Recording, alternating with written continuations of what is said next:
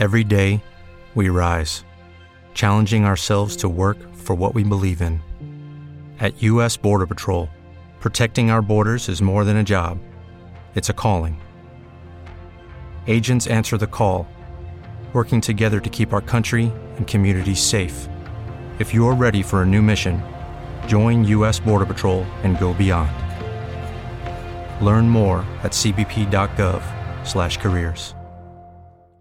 As a new Western Union customer, you can enjoy a $0 transfer fee on your first international online money transfer. Send money to your family and friends back home the fast, easy, and reliable way. Visit westernunion.com or download our app today to get started, and your first transfer fee is on us. FX gains apply, not available for credit cards and transfers to Cuba. Services offered by Western Union Financial Services Inc. and MLS 906983 or Western Union International Services LLC and MLS 906985. Te invitamos a adquirir nuestros diplomados de medicina que están disponibles para todos los profesionales de la salud y todo el personal en formación de la salud. Los encuentras en nuestra plataforma de educación virtual www.medilearners.com. Every day, we rise, challenging ourselves to work for what we believe in. At U.S. Border Patrol, protecting our borders is more than a job, it's a calling. Agents answer the call working together to keep our country and communities safe. If you're ready for a new mission, join U.S. Border Patrol and go beyond. Learn more at cbp.gov/careers. What if you could have a career where the opportunities are as vast as our nation, where it's not about mission statements, but a shared mission? At U.S. Customs and Border Protection, we go beyond to protect more than borders from ship to shore, air to ground, cities to local communities. CBP agents and officers are keeping people safe. Join U.S. Customs and Border Protection and go beyond for something far greater than yourself. Learn more at cbp.gov/careers. En el fondo de la mente. Pero ahora sí comencemos en forma. Y lo primero que les quiero comentar es el problema del antibiograma. Y es una de las razones, aparte de que las universidades no tienen como un bloque dedicado a enseñar antibiograma, es que cuando lo tienen, cuando alguien hace el esfuerzo de intentar explicar, eh, recurre a este tipo de gráficas, porque realmente es de lo poco que hay para explicar. No hay muchísimos artículos para aprender antibiograma. La gran mayoría de personas los pueden orientar a un par de artículos de los que todo el mundo ha entendido y todos tienen este tipo de gráficas. El problema con este tipo de gráficas es que uno primero que todo le hacen querer no estudiar en nada, en absoluto el tema, porque no hay, no hay algo que se vea más aburrido que esto. Eh, y en segundo lugar, lo complejizan de una manera que no es necesaria, o por lo menos que no es la más apropiada cuando uno va a hacer el abordaje inicial de un tema como estos. Entonces, yo bajar esto de lado un poco, las vamos a ir tocando, o sea, vamos a explicar lo que hay aquí, pero lo vamos a explicar de una manera que sea inteligible, que sea articulada, que sea mucho más fácil de entender.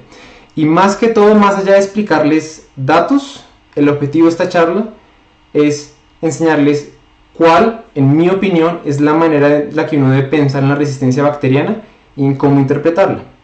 Porque creo que si logran entender esto, si logran entender uno cómo es que, uno, cómo es que piensa en esto, eh, les va a facilitar mucho el adquirir el conocimiento. O sea, de cierta manera lo que intento decir es que esta charla no va orientada a que yo les explique cada detalle que hay, cada gen que hay de resistencia, cada mecanismo de resistencia que existe, porque eso está ahí, eso está en estas tablas. Lo importante, lo que yo les quiero realmente explicar es uno, uno cómo aprende esto, uno cómo coge una de esas tablas y la desmenuza para entenderla, y dos, una vez uno, uno, tiene esos datos, uno cómo los utiliza. Más allá de decir, eh, esto significa que es eh, resistente, esto significa que es metino sensible. ¿Eso qué significa? Eso porque es importante entenderlo de esa manera mecanística y no de otra. Entonces vamos a, ese, ese es mi objetivo principal. Em, y pues pensar, cambiarles un poco la mentalidad de que esto es un tema aburrido. Esto no es un tema aburrido, lo explican de manera aburrida, pero no es un tema aburrido. Pero antes de comenzar a hacer eso, lo primero que quisiera hacer es clarificar una cosa y es cuál es el rol del antibiograma.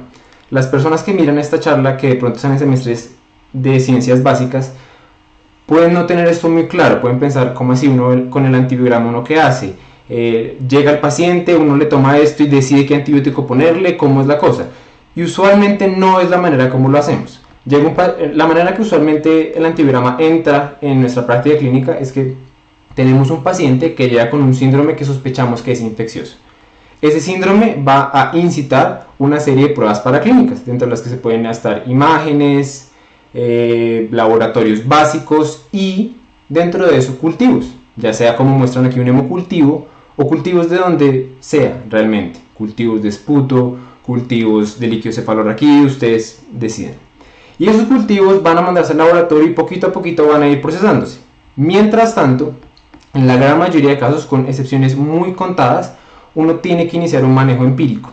Entonces uno va a iniciar un manejo eh, empírico, que por ejemplo, algo muy frecuente que ustedes pueden ver en, neumonía es lo que aparece en el caso anterior. Ampicilina sulbactam con un macrólido, con acitromicina, por ejemplo.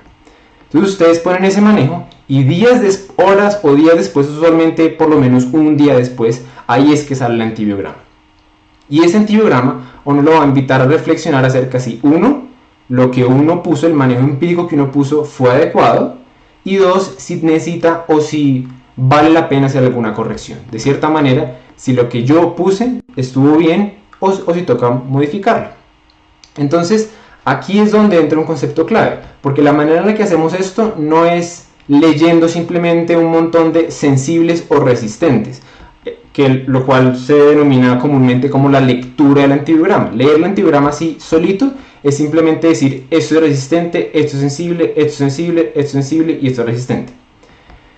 Yo no me a la nomenclatura, pero básicamente para intentar diferenciarlo, en la literatura aparece como una lectura interpretada del antibiograma, que es donde yo no solamente me voy a limitar a decir si esto es sensible o resistente, sino de cierta manera lo que voy a intentar hacer es coger este papel que me está hablando de un patógeno y voy a intentar inferir cómo ese patógeno se está defendiendo, cómo él está haciendo una barrera de protección o qué mecanismos está poniendo en marcha para defenderse de los antibióticos. Y aquí es donde voy a intentar convencerlos a ustedes de que piensen del antibiograma como pienso yo. Eh, y de cierta manera es como una estrategia de juego. O si por ejemplo la bacteria es lo que queremos matar y esa bacteria se está defendiendo utilizando un caparazón, por ejemplo, de estos, que son antibalas, y yo tengo un ejército de antibióticos disponible, probablemente lo más sensato no vaya a ser atacarlo a punta de balas, porque pues después de todo, él se está defendiendo de eso específicamente. Sin embargo, si él, por ejemplo, su mecanismo de resistencia, por ejemplo, es tener un cuchillo, ahí sí van a servir las, las armas de, de, fuego con las que yo estaba pensando. Entonces, esa es la idea de un antibiograma, que yo pueda inferir un mecanismo por el cual estas resistencias aquí yo veo, estas R's o estas S, se están representando. Entonces, ah, y lo otro, mm, pues en este momento como les estoy compartiendo la pantalla, no puedo ver el chat. Entonces, si hay alguna pregunta, a mí me gusta que hagan las preguntas mientras yo hago la charla. Em, si considero que la, voy a resolver después, yo les digo. Si no, me gustaría que las vayan haciendo a medida que yo voy explicando. Entonces, em, no sé si les parece no, yo no sé quién de pronto puede ser como un moderador o de pronto pueden escribir por el chat y, que alguien la diga o que alguien me tenga un segundo para, contarme la pregunta. Pero entonces continuemos mientras tanto. Eh, ahora bien, la, de, pasar de tener ese cultivo, esa, muestra, a llegar a este papel, hay, hay un paso clave y es conseguir una cosa que se llama la MIC o el SIM. La MIC o el SIM que una es en español y otra es en inglés, es la concentración inhibitoria mínima. Y si, ustedes preguntan la definición técnica, es esta. Una concentración, la concentración más pequeña, que previene el desarrollo de una suspensión de 10 a las 5 unidades formadoras de colonias después de incubarlo por 18 horas. En palabras sencillas, es básicamente la concentración más pequeña de un antibiótico que previene el desarrollo, que previene el crecimiento de, un, de unas colonias, ¿cierto? De acuerdo a unos puntos de corte que establece una agencia que se llama el CLSI, eh, esos van a reportarse aquí. Ustedes pueden ver aquí SIM o eh, concentración inhibitoria mínima y les dan unos puntos. De acuerdo a los puntos de corte que establece esa agencia que yo les digo que es el CLSI, eh, eso va a correlacionarse a la interpretación que aparece en la derecha, que es lo sensible o resistente. Y les digo una vez, aunque en algunas situaciones es saberse las, es importante saberse las MIC, es realmente lo de menos, o realmente, dicho de otra forma, es lo que menos uno tiene que preocuparse cuando apenas está aprendiendo sobre antibiograma. ¿sí? Yo no les voy a hablar de ninguna MIG, por ejemplo, en, este, en esta charla, porque considero que no es lo más relevante, especialmente si, como ustedes mismos se consideran, apenas están comenzando con el tema. Eh, pero entonces, hay tres grandes, hay, hay, unas dos grandes maneras de conseguir esta MIG. Una es por métodos manuales y la otra es por métodos automatizados. Los métodos manuales, probablemente algunos ya tuvieron experiencia o los hicieron en sus prácticas de microbiología y son que ustedes ponen aquí en un agar el cultivo y ponen, pues si van a por ejemplo el método de Kirby-Bauer, ponen sensidiscos y cada uno de esos sensidiscos tiene un antibiótico en particular. Entonces, por ejemplo, los sitios donde crece, si ustedes se fijan, este es el antibiótico, el de aquí del centro. Eh, todo esto que está como turbio es crecimiento de colonias. Y este, este halo de aquí significa que ahí no creció eh, la bacteria en particular. Significa que esa bacteria es sensible al antibiótico. El antibiótico le pega a la bacteria. Por el contrario, aquí no vemos ningún halo, un halo muy, muy, muy pequeño. Eso quiere decir que la bacteria es resistente a eso. Dependiendo del diámetro total del halo, eso se va a traducir con una MIC en particular. Eh, y pues ya dependiendo de los puntos de corte de, los, de lo que les digo del, de, de, la CLSI, ahí vamos a decir si eso significa que es sensible o resistente. Esta es la CLSI. El otro método muy parecido es el e-test. El e-test ponen una columna con concentraciones ascendentes. Entonces lo que nosotros observamos aquí, la concentración es más grande del antibiótico y aquí las concentraciones más pequeñas. El punto en el que se cruzan, es decir, en este, es la concentración más pequeña que inhibe el crecimiento bacteriano. Y esa es la MIC. ¿Listo? son dos maneras manuales de conseguirlo. Sin embargo, la manera que ustedes probablemente más vayan a ver en los hospitales es con métodos automatizados. Hay varios, está el VTEC, Phoenix, el Microscan, pero básicamente hacen lo mismo. Y es que ellos tienen unas tarjetas en donde se pone el, la bacteria, el, cultivo, y cada uno de esos slots, o sea, cada uno de estos huequitos aquí que observamos, tiene una concentración distinta de antibiótico. Eso después se pasa por un sensor y el sensor lo que hace es ver si hay turbidez. Si hay turbidez significa que creció la bacteria. Eh, y en el punto en el que deja de haber turbidez, esa es la concentración inhibitoria mínima. Todos van a lo mismo. Hay algunos profesores que les interesa mucho que ustedes sepan esto. Yo realmente lo voy a dejar ahí. Porque quiero pasar a lo que la gente usualmente no entiende también, que ya es la interpretación puntual del antibiograma. Entonces, para eso, em, pues la pregunta es cómo hacerlo. La pregunta es, sí, sí, ya entendimos todo esto, pero ¿qué tengo que hacer? Como, ¿Cuál es la lista de cosas que tengo que hacer? Y lo primero realmente que yo les voy a invitar a, tener es una mentalidad distinta. Eh, y les voy a invitar por lo menos a la mentalidad en la que yo aprendí este tema, que me facilitó muchísimo eh, la manera en que lo comprendo. Y es pensar en las bacterias y los antibióticos tal cual como una película de Marvel o la película de sus superhéroes y villanos favoritos. Espero que aquí ya todos por lo menos hayan visto alguna, alguna mínimo una película de Marvel. Si no, pues están jodidos, les toca irse a algún cine a ver una realmente, bueno, o en Netflix. Eh, pero realmente creo que es una manera muy buena de explicarlo porque tanto las películas de superhéroes y villanos como las bacterias antibióticos tienen fenómenos subyacentes que se comparten mucho. Por ejemplo, hay muchas bacterias y así como hay muchas bacterias hay muchos villanos. Entonces yo puedo tener villanos, por ejemplo, relativamente humanos, sin ningún poder, sin nada así raro, como Joker aquí a la derecha, eh, que pues no es que no sea cualquiera parecido, pero realmente yo preferiría toda mi vida tener una infección por alguien así como un piógenes, por ejemplo, versus una infección, una neumonía por MERSA, solo por dar un ejemplo. De esta misma manera en la que hay un espectro de las bacterias, hay un espectro en los cocos gram positivos, y no solo en los cocos gram positivos, en todas las bacterias.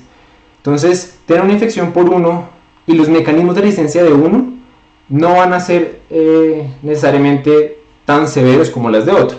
Ya, ya me voy a explicar un poco más en ese punto. Eh, para los que todavía no han visto mucho de microbiología, los cocos positivos se clasifican en dos, de acuerdo a una prueba que es la, prueba de la catalasa. Está el grupo de los estafilococos y el grupo de los streptococos. ¿Mm? Los estafilococos a su vez se clasifican por la coagulasa en coagulasa positivos, que es, el más importante es el aureus, y coagulasa negativos, que los más importantes son epidermidis y saprofíticos. Los estreptococos a su vez se clasifican por la hemólisis. Entonces la hemólisis alfa, beta y gamma. Alfa parcial, beta completa, gamma ausente. Y encontramos neumonía en el primer grupo, Piogenesa galacti en el segundo y enterococo y el bovis que ahora en realidad se llama Galolyticus en el tercer grupo. Entonces, lo que yo les estaba contando es que así como hay varios cocos, cada uno tiene como una severidad distinta, hay varios villanos. Y lo mismo pasa con, con los antibióticos. Hay villanos en grados como diferentes de poder. Entonces tenemos a Robin, que es un célebre más desprestigiado de todo el mundo, eh, y esa viene siendo nuestra penicilina, que sirve para un par de cosas, es útil, cuando primero salió fue un boom, y ahora realmente nadie hace una película de él. Eh, y están ya superhéroes un poco de más liga, estilo Thor, estilo otra cosa, pues como ese estilo, que en este caso viene siendo nuestra vancomicina.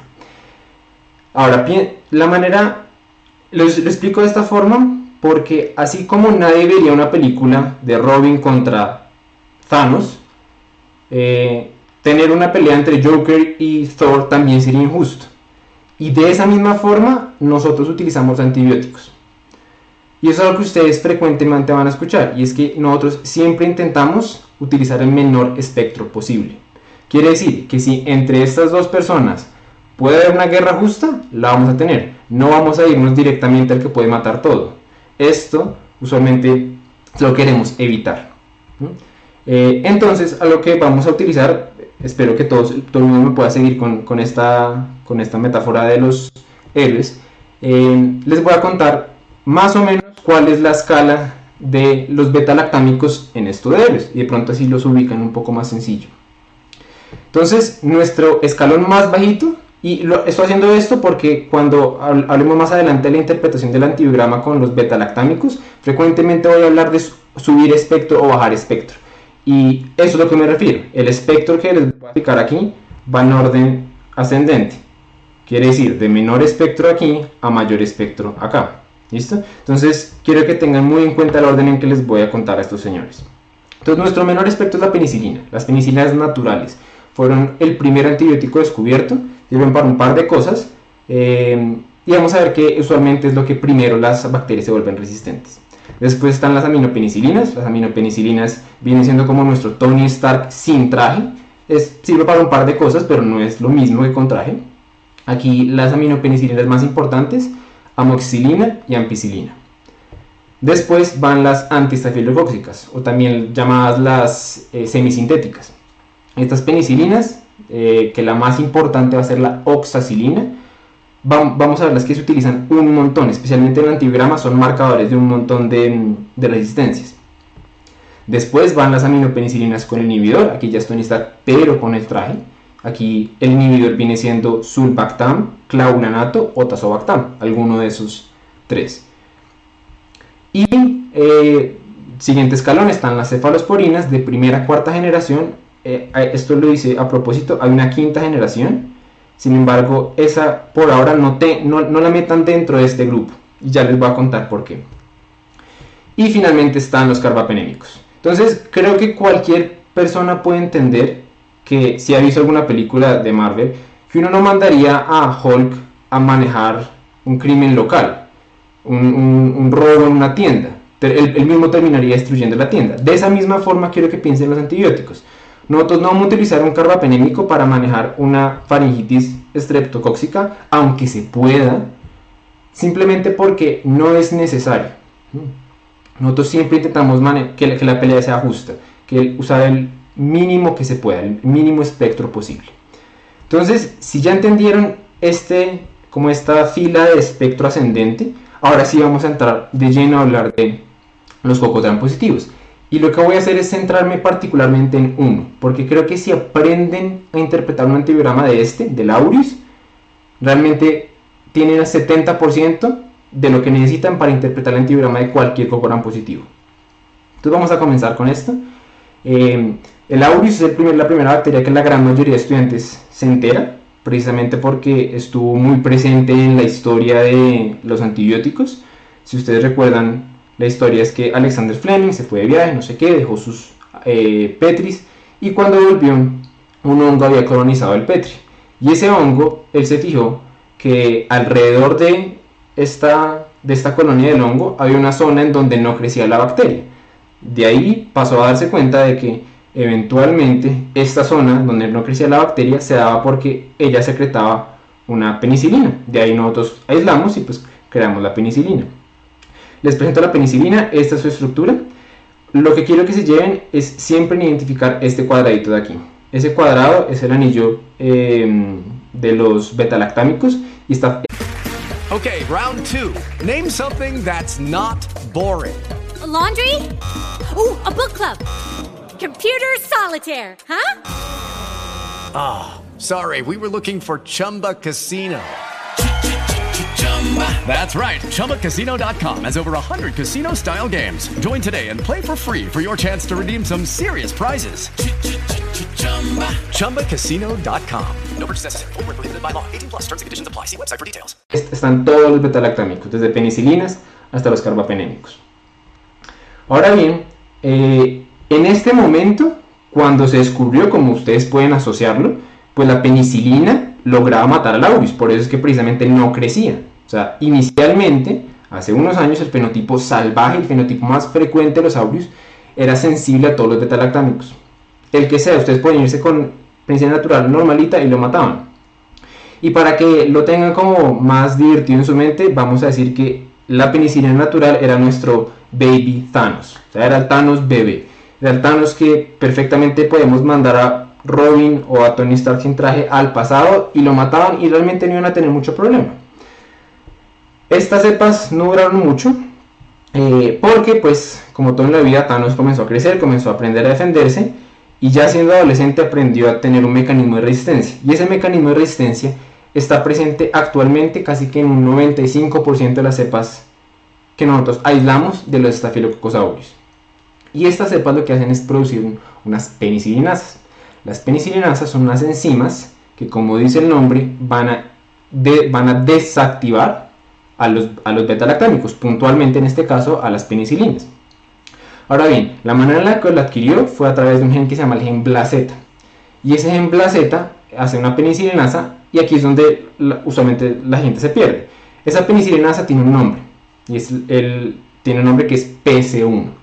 Y a su vez tiene una clasificación que es Ambler A, Bush, Jacob y Medeiros 2A. Y aquí es donde todo el mundo se pierde, aquí es donde todo el mundo le coge rabia a esto. Pero no, no, piénsenlo simplemente como, yo usualmente lo pienso como los perros. Los perros, además de tener un nombre propio, como Tobías, tienen una clasificación, cada uno de ellos tiene una raza puntual y no solo tiene una raza, sino que pertenecen a una descendencia o yo los puedo subclasificar por color o por género, etc. Uno hace lo mismo, exactamente lo mismo con, las beta-lactamasas, con estas enzimas.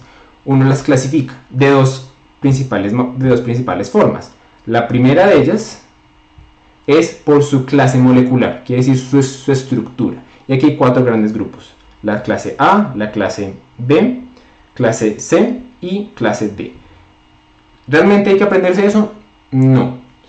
Puede que alguien llegue y les pregunte qué clase de, qué clase de Ambler es, pero realmente es lo de menos.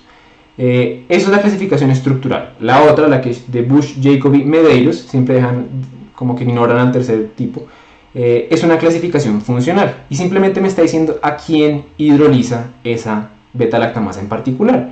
Y lo mismo, si ustedes les enseñaron esto, uno eventualmente se lo aprende de tanta práctica, pero por ahora lo único que me interesa es que sepan de que al yo hablar de una penicilinasa clase A, Bush, Jacob y Medeiros 2A, estoy diciendo únicamente qué tipo de penicilinasa es.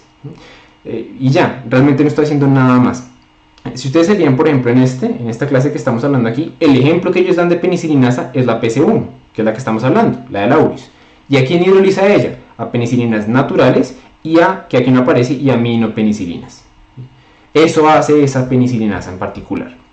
Entonces, el, el, el, aureus más frecuente de todos es el productor de penicilinasas. Y hace lo que les acabo de contar, hidroliza penicilinas naturales y aminopenicilinas.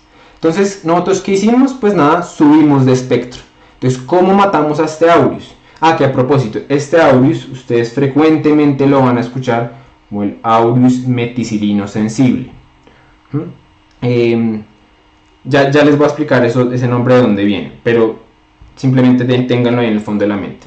Entonces, eh, este aureus, que ya no podemos utilizar ninguna de estas dos alternativas, pues nos vamos con antisafilogóxicas, es decir, lo podemos matar con oxacilina, lo podemos matar con una cosa que se llaman los inhibidores. Entonces, los inhibidores, de cierta manera, lo que nos permiten es, yo tengo aquí el anillo beta-lactámico, ¿cierto? Es el anillo beta-lactámico. Eh, lo que hacen las penicilinasas es romper justo aquí. Ellos clivan esta parte y la penicilina pierde su estructura. Entonces, los inhibidores lo que hacen es eh, tener unas enzimas que bloquean las, las penicilinasas. La oxacilina, por ejemplo, la manera en la que se suele defender es teniendo una cadena lateral mucho más amplia que rodea esto y previene de cierta manera que entren aquí las penicilinasas. ¿Listo? Eh, bueno. Y eh, estas, estas, este producto de penicilinasas también se puede manejar con cefalosporinas, típicamente cefazolinas o cefalexina. Ahora, pasemos al siguiente escenario y es cuando... Ah, antes de pasar al siguiente escenario, una cosa que se me olvidó decirles. Es tan frecuente este fenotipo del Staphylococcus aureus productos de penicilinasas que ya muchos antiviromas ni siquiera reportan la penicilina porque se asume que va a ser resistente. Entonces es como para tenerlo en mente. Y aunque en un antiviroma no me la reporten, probablemente lo más seguro es hacer eso, es asumir de que es productor de penicilinasas. Ahora bien, dicho eso, hay una última cosa que hay que saber de esas penicilinasas, es que se pueden hiperproducir. O sea, este Thanos de como de adolescente puede armarse, puede hiperproducir su enzima. Y al hacer esto, extiende de cierta manera su resistencia hasta la oxacilina. Esto puede ser variable, puede aparecer, simplemente como intermedio o puede aparecer como totalmente resistente. Eh, pero al final llegamos a lo mismo y en ese caso, pues nada, nuestro manejo pasaría a ser o las aminopenicilinas con inhibidor o las cefalosporinas.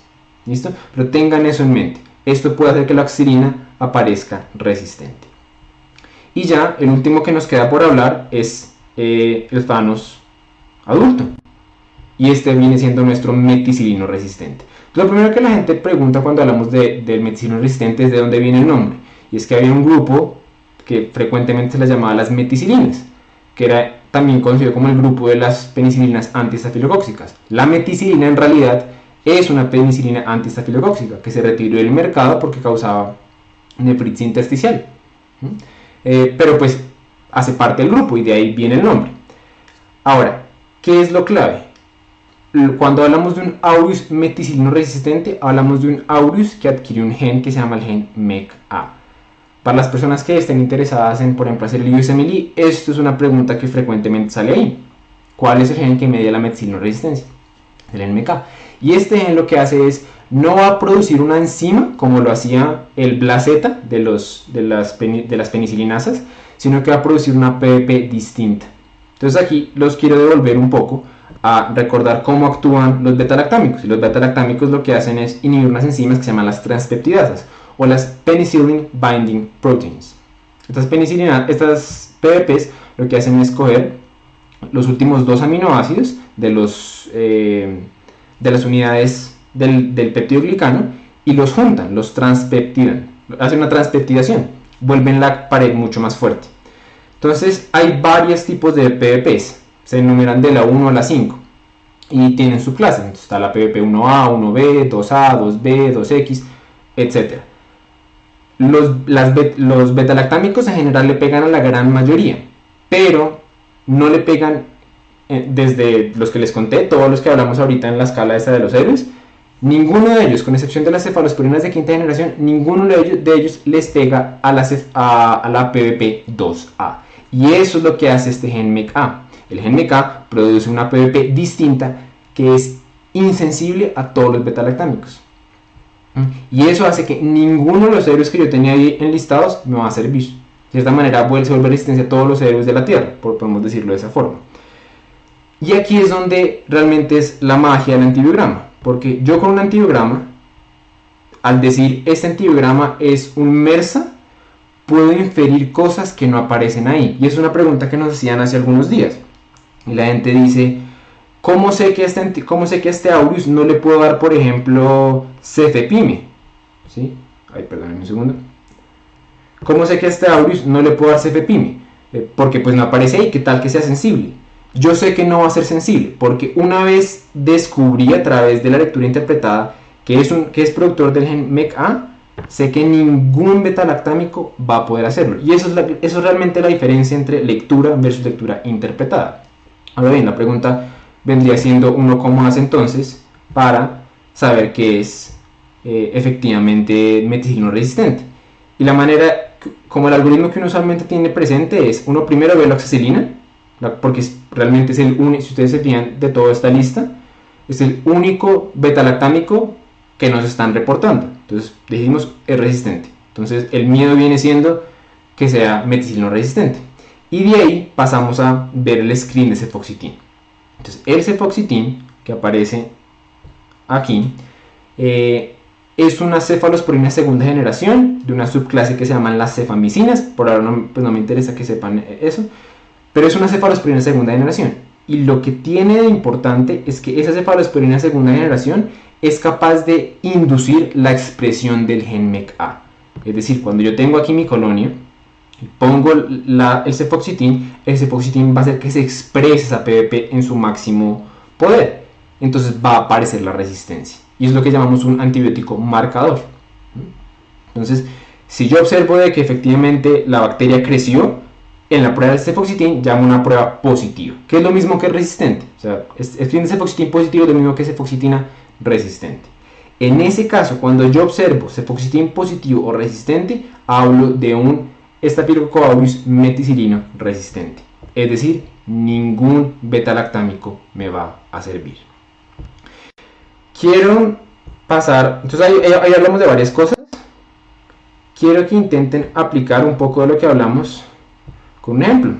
Entonces, eh, si salieron del Socrative, vuelvan a meterse y quiero que respondan esta pregunta, la pregunta número 3. Dos minuticos, piénsenla, ahí están las opciones y seguimos cuando respondan.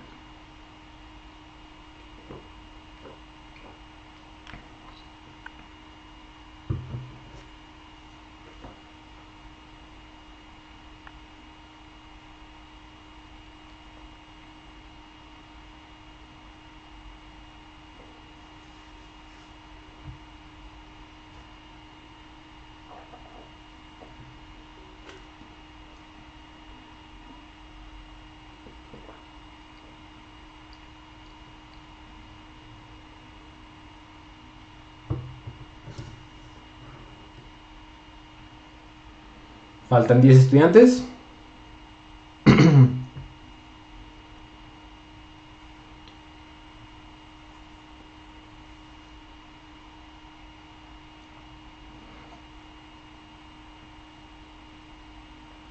Cuatro estudiantes.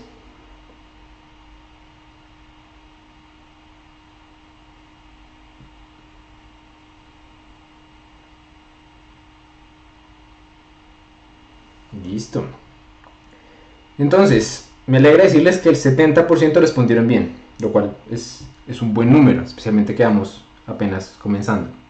Entonces, nada, ¿qué es lo primero que hay que ver? y esto es como claves que ustedes deberían ir recopilando a medida que vamos hablando. Y es, a la hora de ver el antibiograma hay que, de cierta manera, concentrarse en un grupo antibiótico a la vez. Entonces, por ahora no me voy a concentrar ni en quindamicina, ni en daptomicina, ni eritromicina, ni nada de eso. A concentrar únicamente en los beta-lactámicos, por ahora. Entonces, en este antigrama es raro, pero por lo menos no, pues es raro, pero es bueno que nos reporten benzilpenicilina. Y aquí observamos resistencia. Entonces nos están confirmando que este Staphylococcus hace parte de la gran mayoría de los aureus que son resistentes a las, a las benzilpenicilinas. ¿Cuál es su mecanismo de acción por el que son resistentes? Producen penicilinasas. ¿Cierto? Esas penicilinasas, que la PS1 hace que sea resistente. ¿Será que tiene algo más? Pues miremos, oxacilina, aparece sensible, listo. De ahí en adelante realmente no hay nada que hacer. O sea, yo no, pues obvio, yo puedo ver el cefoxitin que va a salir negativo, pero no hay ningún mecanismo de resistencia y si alguien lo tiene, mándenmelo. Ni, pues hasta el momento no, no se ha reportado ni aparece en la literatura normal que dé una resistencia al cefoxitin y no a la oxacilina. Entonces realmente una vez yo veo aquí sensible, se acabó el cuento con los beta-lactámicos, digo estos productos de penicilinasas, se acabó el cuento. Por lo tanto la respuesta es la D. ¿Listo? Eh, si yo, por ejemplo, viera una resistencia... Mentiras, eso ya se, se los cuento después de acabar el siguiente ejercicio. Pasemos al siguiente ejercicio y ya les cuento lo que les iba a decir. Entonces, pregunta número 4. Dos minuticos, piénsenla y, y, y vemos qué contesta.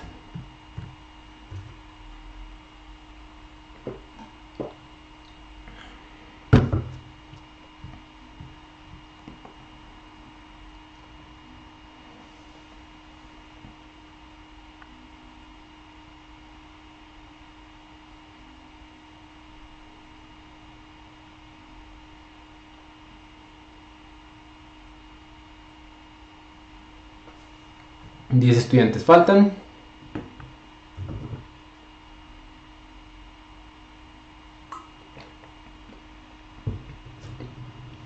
Listo. Todos respondieron bien, porque hay dos, hay dos opciones correctas. Uno, es productor de penicilinasas. ¿Por qué? Porque hace parte de la mayoría que es resistentes a las penicilinas. Y dos, eh, si, no, si vemos la oxacilina, la oxacilina es resistente. Hay dos maneras de ser resistentes a la oxacilina. La primera forma es hiperproduciendo mi penicilinasa, ¿cierto? Que ya lo, ya lo hemos visto arriba. Voy a volver un segundo aquí arriba. Si yo hiperproduzco la penicilinasa, eh, me puedo llevar la oxilina. Entonces es una alternativa. ¿Cómo hacemos para diferenciar ese mecanismo de resistencia a la oxilina versus el MERSA? Pasamos al test del cefoxitin. Y en este caso el test del cefoxitin nos aparece positivo. Quiere decir tiene un gen MEC-A, produce una PVP distinta, una PVP 2A, y esa PVP no le puede pegar ningún beta-lactámico con excepción de las cefalosporinas de quinta generación. Entonces, hasta ahorita, creo que solo respondió una persona de manera incorrecta.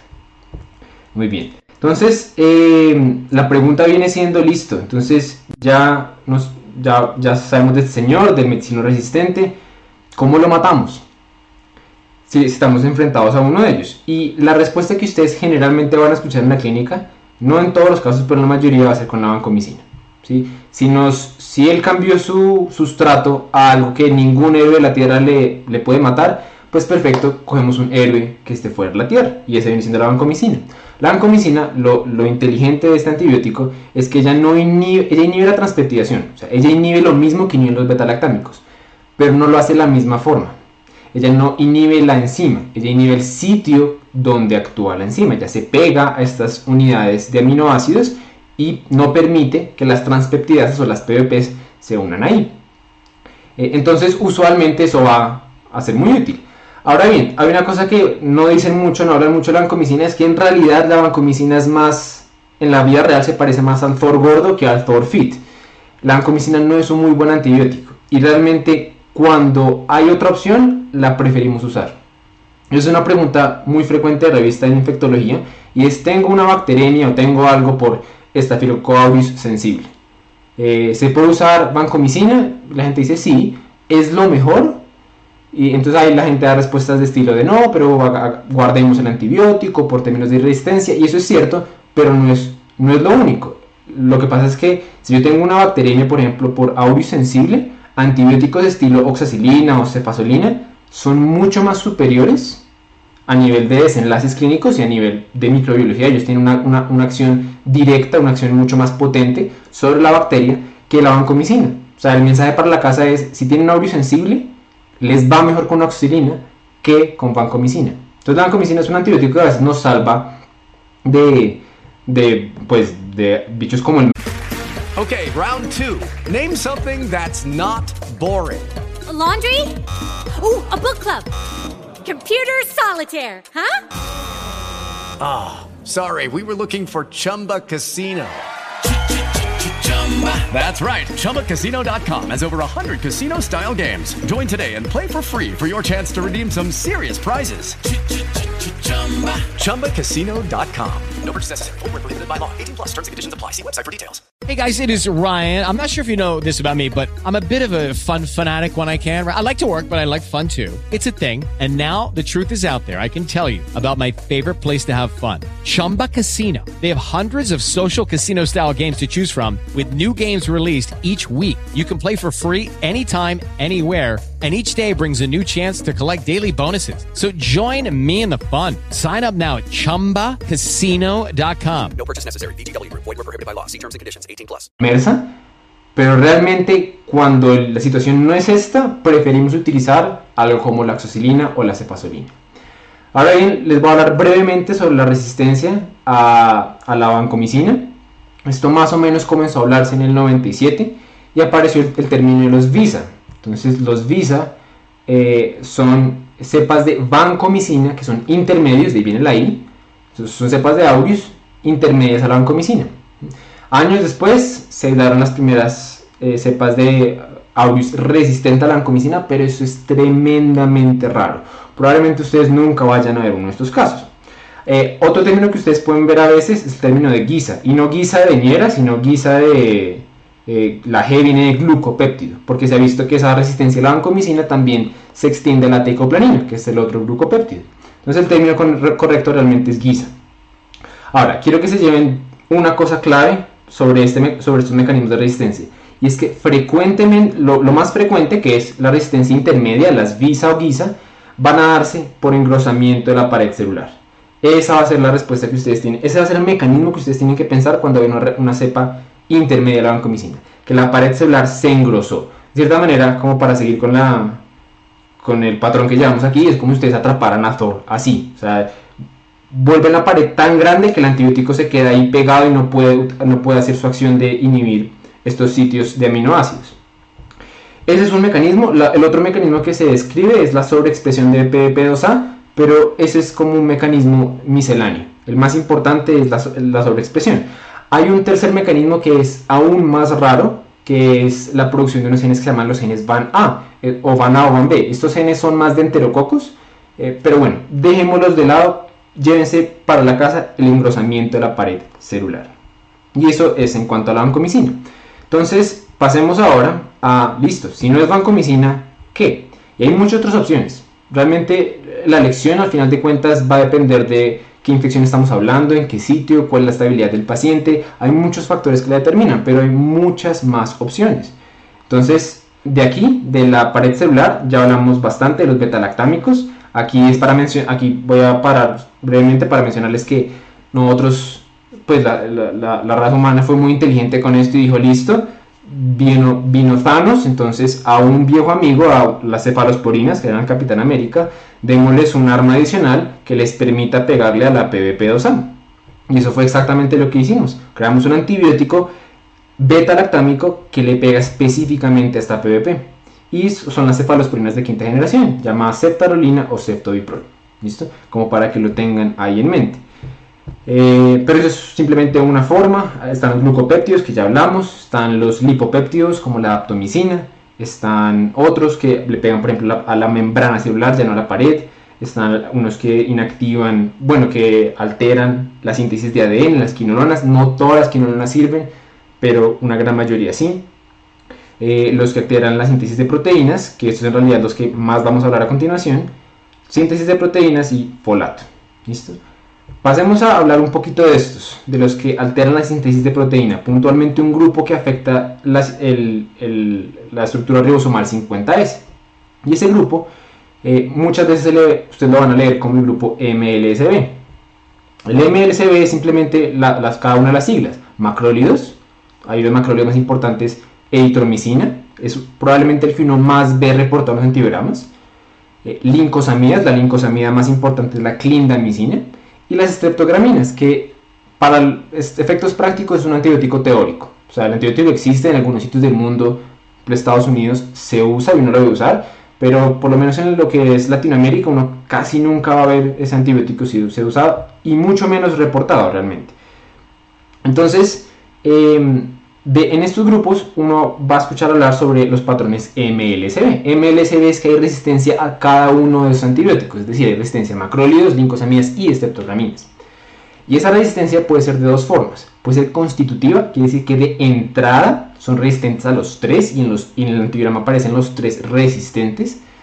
O inducible, quiere decir, en el antibiograma me aparecen inicialmente clindamicina, estreptograminas sensibles, macrólidos resistentes pero si yo expongo la bacteria a un macrólido, la resistencia a esos dos se expresa. Y eso es lo que se llama resistencia inducible, que inicialmente aparece con una S en el antigrama, pero después de exponerlo a un, a un macrólido cambia a un R. Y es por eso que uno, e, eso es otra de las cosas por las que uno no simplemente lee puras S y R, sino que uno interpreta. Uno dice, ok, aunque aquí me sale una S, yo sé que eso realmente no es sensible por X y Y.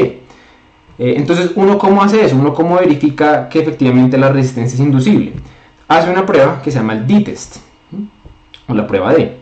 La prueba D es sencillamente poner en un cultivo a la eritromicina y a la clindamicina.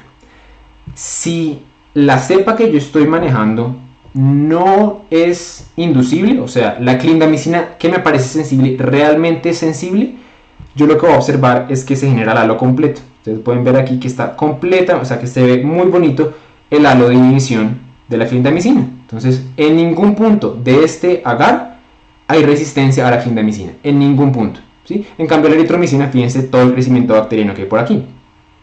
Si nos vamos a este de aquí, lo que vamos a observar es un fenómeno muy particular, en el que la zona en la que solo hay clindamicina, no hay crecimiento bacteriano. O sea, yo podría asumir, ah, bueno, es sensible, pero y aquí viene la razón de por qué se llama una prueba de o D-test, las zonas donde la eritromicina llega, o sea, las zonas donde, toda esta es la zona donde eritromicina está haciendo efecto. Fíjense que las zonas donde hay sobreplapamiento entre eritromicina y clindamicina, ahí ya no aparece, ahí ya no está el halo de clindamicina. O sea, se pierde ese halo y adquiere una forma más de una D. Es una D medio fea, pues una D como bombacha, pero al final de cuentas es una D. Eh, entonces, por eso se llama el D-test. Si yo observo esta morfología en la, en la, prueba, digo, ok, la resistencia a la clindamicina en realidad no es, la, que, pena, la sensibilidad a la clindamicina realmente no es verdadera, porque una vez está expuesta a la eritromicina, se expresa. Y, y, lo que es importante sacar de aquí es que esta clindamicina, si yo la uso en el paciente, el resultado clínico va a ser ese, va a ser resistente no me va a funcionar como antibiótico. Entonces, es la razón por la que hacer este test es tan importante. Entonces, eh, esa es la manera como, como, como, la ve. En caso que yo vea un macrolio resistente de más sensibles, hago el D-test. Si sale positivo el D-test, significa que es un MLSB inducible. Si sale negativo el D-test, significa que la resistencia es solo al macrólido, en cuyo caso vamos a estar hablando del patrón M. M es macrólido, o sea que solo resistente a macrólido. Si por ejemplo fuera resistente a macrolido y estreptograminas, que realmente nunca lo van a reportar, MS. Si fuera solo a lincosamidas, sería L. Si fuera solo estreptograminas, sería SB. De ahí vienen todos esos nombres extraños. Quiero que sepan que todos estos, en caso de que ustedes vean estos patrones de M, MC, L, SB, la gran mayoría de ellos van a ser productos de bombas de expulsión.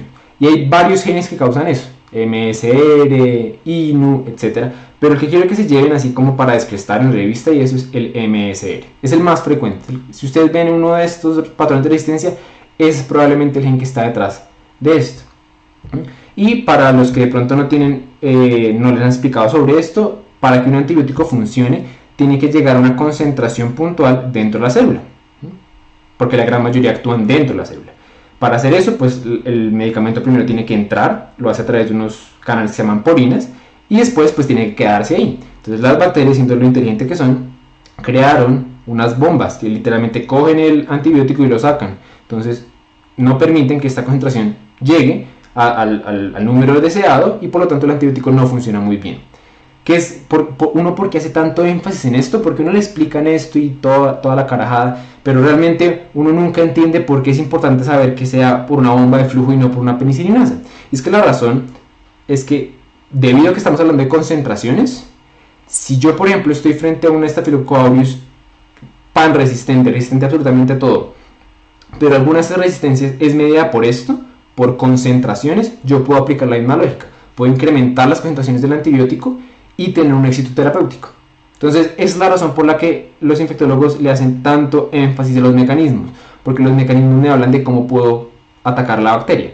Si el mecanismo de acción es cambiar la PVP, no importa yo qué tanto aumente las dosis del antibiótico.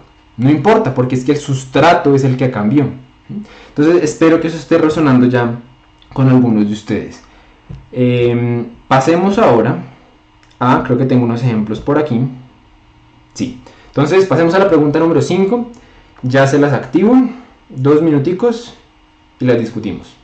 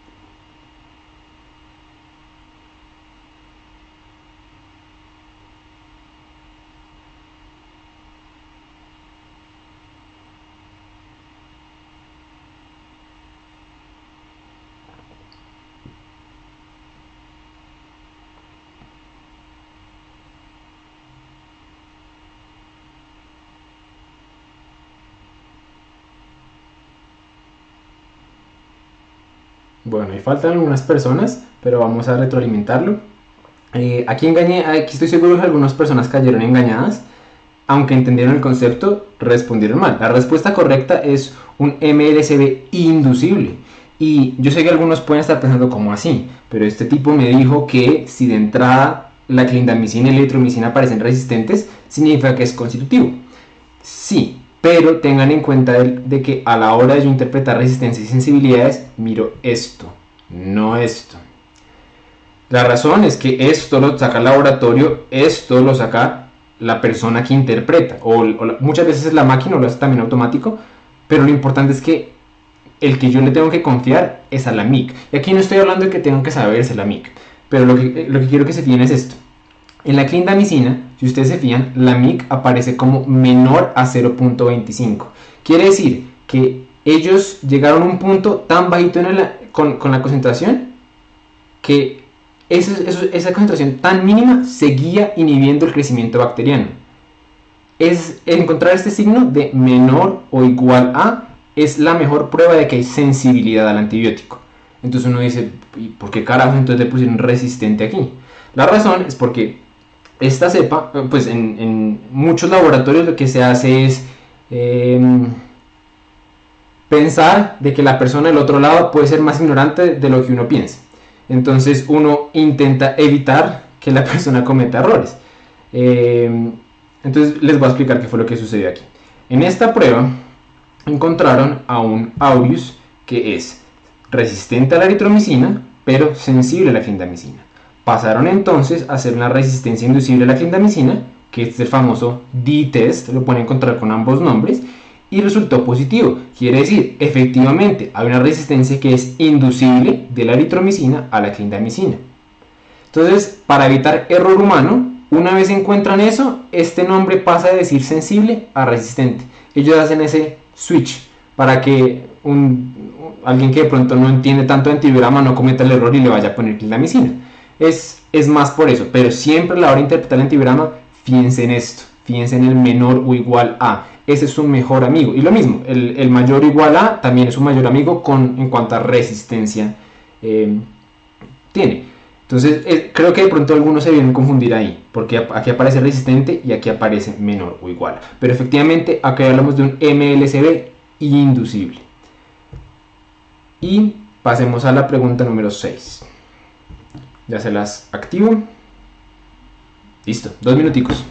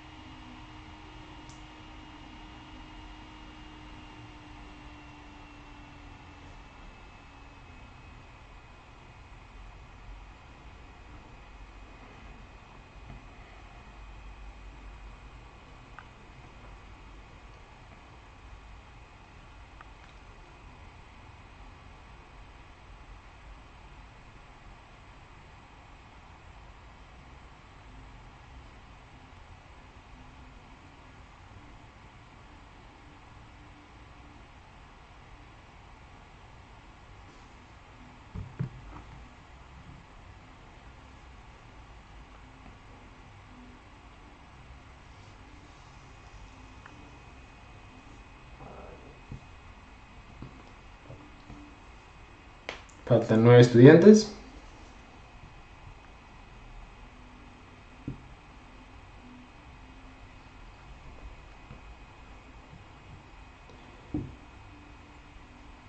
Muy bien, vamos a ir dándole a la eh, retroalimentación. La gran mayoría respondieron bien. Efectivamente, estamos frente a un Aureus productor de bombas de expulsión. Em, vamos a ir eh, opción por opción. Entonces, Aureus productor de metilasas. Ah, no sé si yo les expliqué eso. Creo que no. Y es que esta resistencia a los, a los MLSB se da por unas aquí lo, lamento de mi parte, se da por unas enzimas que se llaman metilasas. Estas metilasas son eh, creadas por un gen que se llama el gen ERM.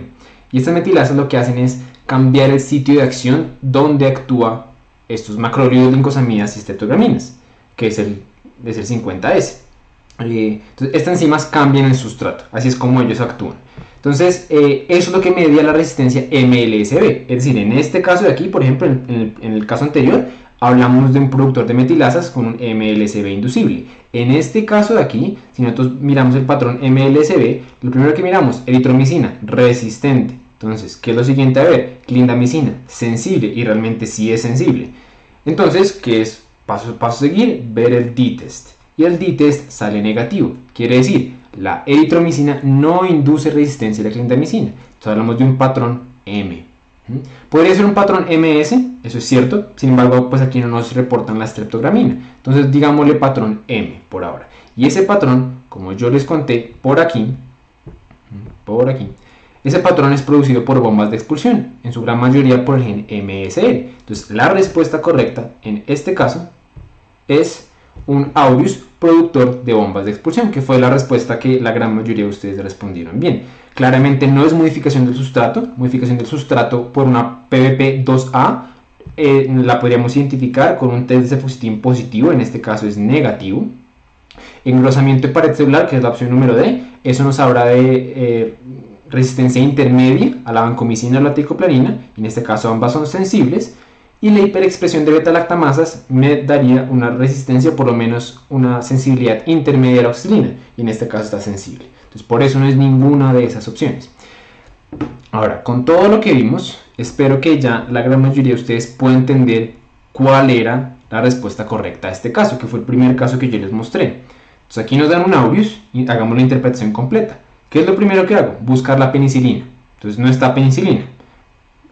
Sin embargo, como es lo más frecuente, más del 95% de los casos, yo asumo de que es productor de penicilinasas. Mm. Penicilinasas. Em, paso a ver la oxilina, la oxilina parece sensible, entonces eso descarta cualquier posibilidad de un MERSA, no, la cosa no es por ahí. Vamos a ver el MLCB, entonces eritromicina aparece resistente y efectivamente es resistente. Clindamicina, resistente, pero, fíjese aquí, la MIC en realidad es sensible.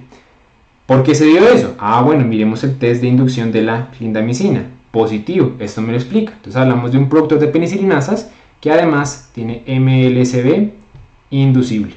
¿Mm? Entonces miremos las opciones de respuesta. MLSB constitutivo, añadir vancomicina. Falso, porque es un MLSB inducible. Acuérdense de este menor o igual a. Aureus meticilino resistente, no. Oxilina, oxilina sensible y Cefoxitin negativo. Entonces, este tampoco. Eh, opción número 4, Aureus tipo guisa. Entonces, ahí hablamos de los glucopéptidos intermedios. Veo vancomicina, nada. Entonces, no es por ahí. ¿Cuál es la única opción que queda? Aureus, productor de penicilinasas tipo A, que es el fenotipo más frecuente. No es el fenotipo salvaje, para aclarar de una vez, para aclarar otra vez. Eh, pero es el más frecuente. Y se mantiene el manejo establecido. ¿Listo? Esa viene siendo la respuesta correcta. Ahora, la manera en que yo intenté vender esto, este tema, es pensándolo uno como muy caricaturesco, porque realmente funciona así. O sea, es que si uno, si uno se pone a mirar esto, de que entonces uno saca un antibiótico y luego ellos, eh, luego ellos sacan una bomba y luego uno saca otro antibiótico y ellos modifican situaciones, es como típica película de villano, donde cada uno va haciendo algo distinto. Eh, o sea, es súper chévere estudiar, pero pues a punta de tablas cualquier persona se aburre. Pero quiero que se entienda que todo lo que aparece en esta tabla lo vimos, pues la gran mayoría. Eh, entonces, beta-lactámicos, nosotros vimos. La, resistencia a los betalactámicos, que tiene una prevalencia muy alta a las, a las penicilinas, se da por penicilinasas, que ya ustedes ya saben el nombre, la PS1. Es, un, es una amblerada, Bush, Jacob y Medeiros 2A. Eh, que ya en una menor medida están los MERSA, los MERSA con el gen MEC-A que producen la PBP2A. Eh, con los macrólidos, ya vimos, los fenotipos MLSB inducible y constitutivo, que son estos dos de aquí, se dan por metilasas. Eh, vimos, esa, incidencia es moderada. Vimos que hay otros mecanismos, por ejemplo, en, el patrón M, que hablamos de las bombas de expulsión. Todo lo que está aquí, es, de cierta manera, intenté explicarlo de una manera que ustedes se les quede, entiendan por qué es importante aprenderse esta columna de aquí. O sea, que eso no es algo de sobra. Porque al yo entender que la PVP2A es lo que mide la resistencia, sé que no puedo usar ni siquiera la... Eh, bueno, no puedo usar ni siquiera carbapenémicos, por muy poderosos que ellos parezcan. Hay muchas cosas que uno puede hacer, que uno, hay muchas conjeturas que uno puede hacer conociendo los mecanismos de acción. El, hecho de que, por ejemplo, podemos utilizar dosis más grandes de las usuales en mecanismos de bombas de expulsión o en mecanismos de cierre de porinas.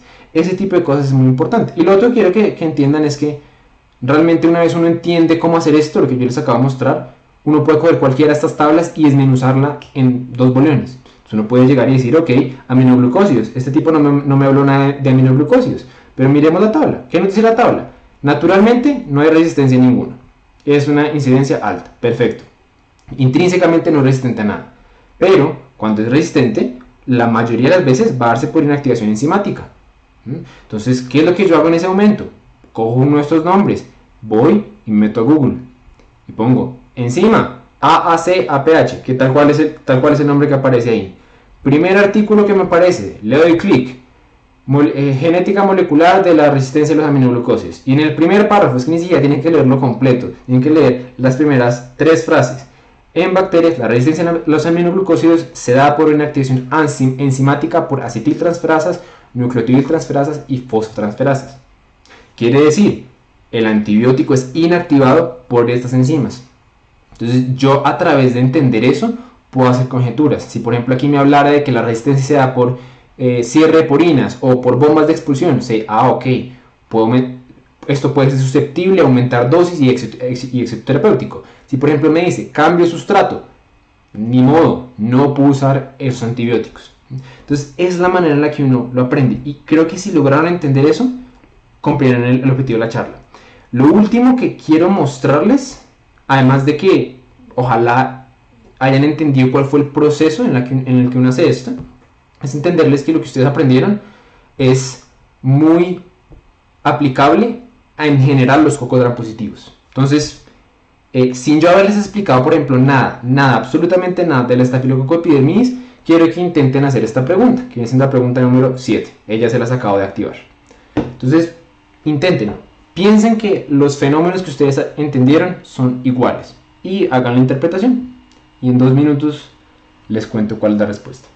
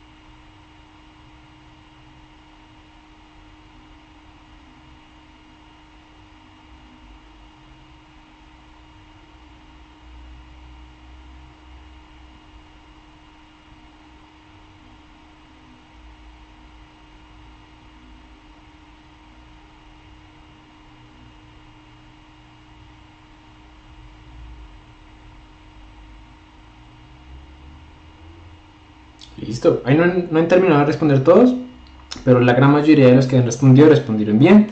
Eh, la respuesta correcta es la C, es un, es un epidermis meticilino resistente MLSB constitutivo. Entonces, descompongamos esto. ¿Qué es lo primero que vamos a ver? Entonces, acuérdense, primer consejo con los antibiogramas, descompongan por grupos de antibióticos. Entonces, miremos primero los betalactámicos. Bencilpenicilina, resistente. Entonces, puedo asumir de que produce penicilinases, lo cual ocurre, lo cual, al igual que con el aureus, el, el epidermis produce exactamente esas penicilinases tipo A y también son resistentes a las al, pues, dar resistencia a las penicilinas naturales y a las aminopenicilinas. Pasemos ahora a la oxidilina, resistente. Entonces, hay dos maneras que me pueden dar esta resistencia. Borsa, que es la hiperproducción de la penicilinasa, o MERSA. ¿Cómo las diferencio? Cefoxitin, que en este caso me hablan de un cefoxitin positivo. Por lo tanto, yo sé que este tiene un gen MECA, yo sé que produce una PBP2A y yo sé que esto es un meticilino resistente. ¿Qué cosas? O sea, fíjense que la interpretación es casi que la misma, lo que cambian son pequeños detalles, como cuáles, como por ejemplo incidencia. La incidencia de un MERSA, de un aureus resistente a la meticilina en, una, una, dicha población, puede variar desde un 20, 40%, pero realmente no, es raro que suba más allá de esto. En el epidermis, esa meticilina resistencia es casi que la norma. La gran mayoría de cepas son meticilino resistentes. Entonces, ningún beta, ningún beta-lactámico, con la excepción que ya dijimos, le sirve. Entonces, eh, la frecuencia con la que yo encuentro esto es mayor, pero la manera en la que lo interpreto es exactamente la misma. Pasemos ahora al, grupo MLSB. Entonces, miremos la, la, eritromicina. La eritromicina me aparece resistente, ¿cierto? Entonces puedo decir, bueno, esto, opciones, M o MLSB. Entonces, ¿qué hacemos para diferenciarlos? Miremos la clindamicina. Clindamicina aparece resistente. Entonces, y fíjense que esta resistencia sí es resistencia, no es porque el laboratorio la cambió para que nadie se confundiera. Y en este caso, eh, mucha gente pregunta, ¿cómo así que aparece esto negativo? En este caso no, no aplica, en este caso el test no se hace, entonces uno ni siquiera lo mira. Si ambos son resistencia de entrada, no hay necesidad de hacer un D-test. Entonces hablamos de un MLSB constitutivo. Y esa es la respuesta. Ahora, ¿qué es lo que uno hace cuando uno ya está en la clínica y cuando uno ya ha tenido una sesión introductoria como esta? Uno deja que su curiosidad se tome de uno. Entonces, alguien que de verdad quiere dominar ese tema, llega y dice, oiga, resistente a la ciprofloxacina. ¿Cómo será que se da eso? Ah, pues vamos, busquemos un artículo. Yo les voy a dar, eh, cuando subamos este video al canal, que a propósito lo vamos a subir, eh, en, el, en, el, en, la descripción voy a dejar una carpeta con unos artículos que yo les recomiendo. Y esto es sacado de nuestros artículos. Entonces ustedes leen, no se demoran más de dos minutos, cogen, van a la parte que dice quirononas. Ustedes leen y dicen, ah, ok, se han descrito varios mecanismos de resistencia, los más frecuentes, y lo que tienen que poner atención es esas, esas palabras, los más frecuentes o los más incidentes son la mutación en genes GIR A, GIR B o par C, par E, que todos son mutaciones que cambian el sustrato, que viene siendo la topoisomerasa 2 o la topoisomerasa 4. Entonces, ya sé que cuando, con, con lo que respecta a las quinolonas, lo que cambia es el sustrato, quiere decir, aumentar las dosis no sirve. Y así ustedes comienzan a hacer eh, a, como a crecer su repertorio de interpretación del antibiograma. Eh, entonces, quinolonas, por ejemplo, ustedes pueden decir, ah, ok, ¿cómo se dará la resistencia al trimetilprimsulfa? Ah, bueno, el mecanismo más frecuente es mutación de la reductasa, quiere decir lo mismo, se modifica el sustrato, no, no funciona el aumento de dosis, eh, y así, ustedes van aprendiendo. Creo que está bien siendo la última pregunta, entonces hagamos esta última pregunta, ya se las activo y ya les cuento cuál es la respuesta.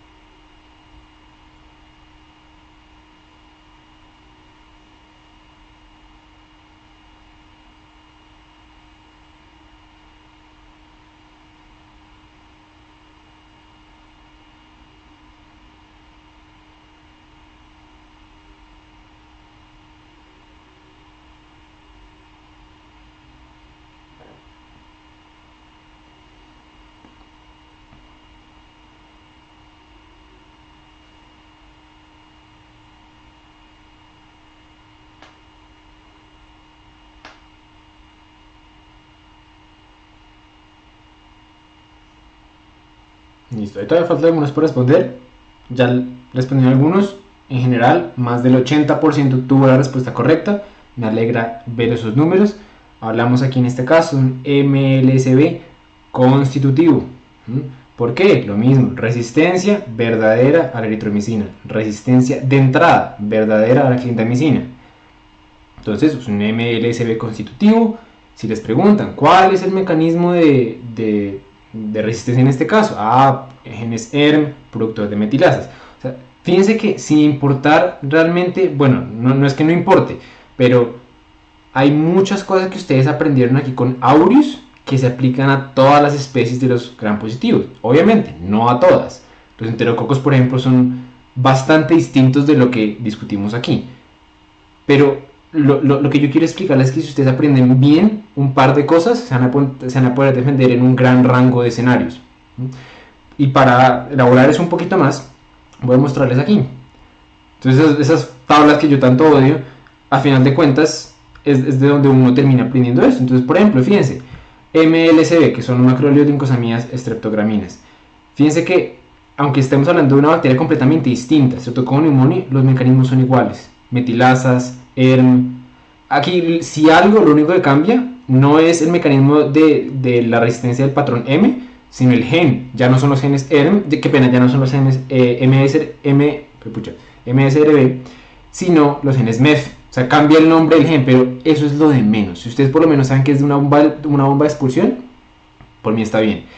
Eh, ¿Qué cosa cambia, por ejemplo, mucho en el Streptococcus Que la resistencia a las penicilinas, de, de, manera general, cuando uno la observa, no es por penicilinasas, como si es en audios, sino por alteraciones en el sustrato.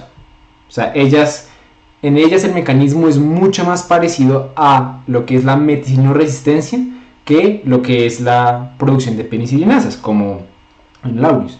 Entonces aquí se cambian las PVPs. Las PVPs que ustedes más frecuentemente van a ver son estas, la 1A, 2X y 2B. O sea, se, modifica esa enzima y ya el antibiótico no se pega ahí. Entonces nada, si ustedes encuentran una resistencia a ya sea la oxilina, que usualmente es el antibiótico como marcador de ellos, o a las cefalosporinas, lo primero que deben, en un, en lo primero que deben pensar es esto. Y pues ya sus doctores cuando tengan charlas van a hablar de los, de los puntos de corte de la MIC, del, del dependiendo del si es en líquido cefalorraquídeo o no en líquido cefalorraquídeo. Eso es lo de menos. Creo que antibiograma en general lo explicamos al revés. Creo que primero tenemos que aprender esto. Y una vez esto es claro, ahí enfocarnos en aprender los, las MIC, en aprender todos los detalles adicionales. ¿Listo? Eh, como ejemplo adicional, fíjense que por ejemplo Piógenes, otro streptococo que en teoría no tendría nada que ver con el aureus, mismos mecanismos de acción de MLCB y pues en betalactámicos realmente todavía hasta la fecha no se ha reportado ninguna resistencia a, los, betalactámicos. Pero fíjense que con solo aprender una serie de cosas y aprenderlas bien, pueden leer la gran mayoría de antibiogramas. Entonces vamos a ver unos mensajes para la casa.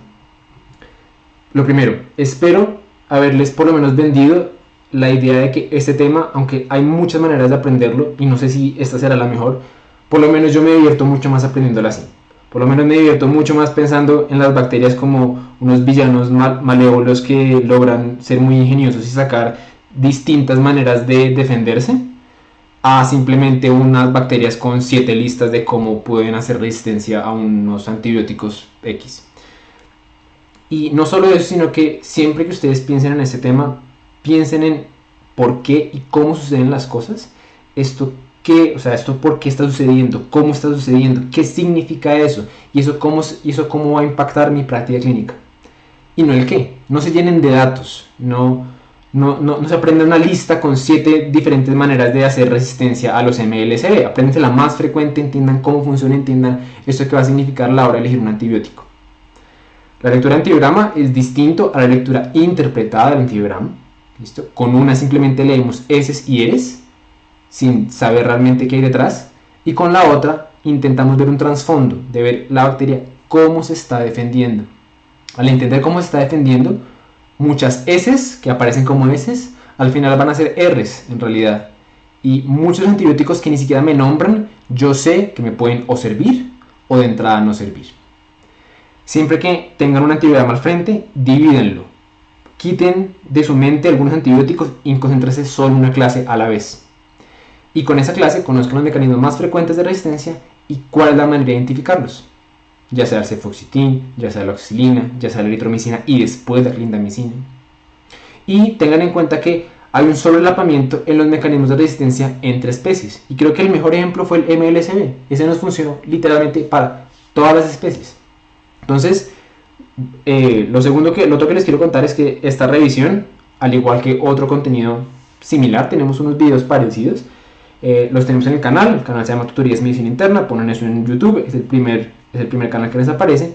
Ahí vamos a estar subiendo esta revisión por si quieren repasar alguna cosita. Eh, nos pueden encontrar en Instagram como arroba Tutorías Medicina Interna. Cualquier pregunta que tengan de lo que sea, antibiograma, no antibiograma, lo que sea, nos pueden contar, nos pueden hablar. Espero que les haya gustado, espero que les haya servido, espero que no hayan salido más confundidos de lo que entraron. Y nada, eso ahí se acaba la revisión. Lucky Land Casino asking people what's the weirdest place you've gotten lucky? Lucky? In line at the deli, I guess. Aha, in my dentist's office. More than once, actually. Do I have to say? Yes, you do. In the car before my kids' PTA meeting. Really? Yes. Excuse me, what's the weirdest place you've gotten lucky? I never win and tell. Well, there you have it. You can get lucky anywhere playing at LuckyLandSlots.com. Play for free right now. Are you feeling lucky? No purchase necessary. Void where prohibited by law. 18 plus. Terms and conditions apply. See website for details. Hello, it is Ryan, and we could all use an extra bright spot in our day, couldn't we? Just to make up for things like sitting in traffic, doing the dishes, counting your steps, you know, all the mundane stuff. That is why I'm such a big fan of Chumba Casino. Chumba Casino has all your favorite social casino style games that you can play for free anytime, anywhere with daily bonuses. That should brighten your day a little. Actually, a lot. So sign up now at chumbacasino.com. That's chumbacasino.com. No purchase necessary. Group. Void were prohibited by law. See terms and conditions. 18 plus.